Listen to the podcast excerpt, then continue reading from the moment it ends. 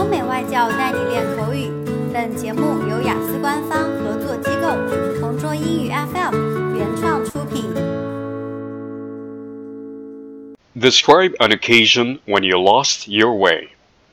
You should say where you were, what happened, how you felt, and explain how you found your way.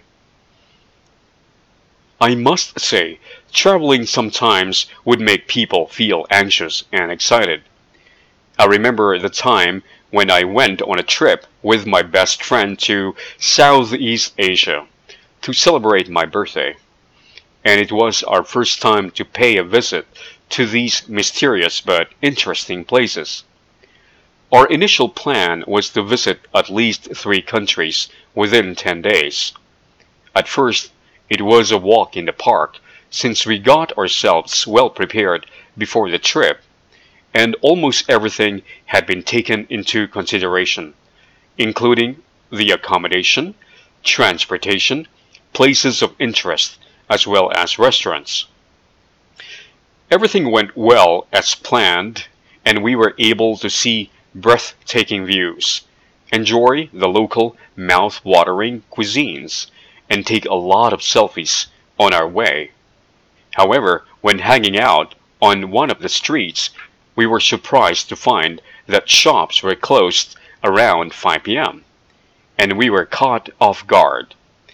Honestly, I was confused and a little bit nervous at the time since I couldn't find my way back to the hotel.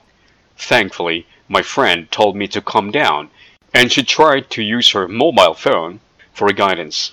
Later, we spent about 20 minutes walking back to the hotel. This was a remarkable experience that I would never forget. It was a blessing in disguise because through it, I realized that it would be better to find out rules and policies about traveling in certain cities to avoid making the same mistake.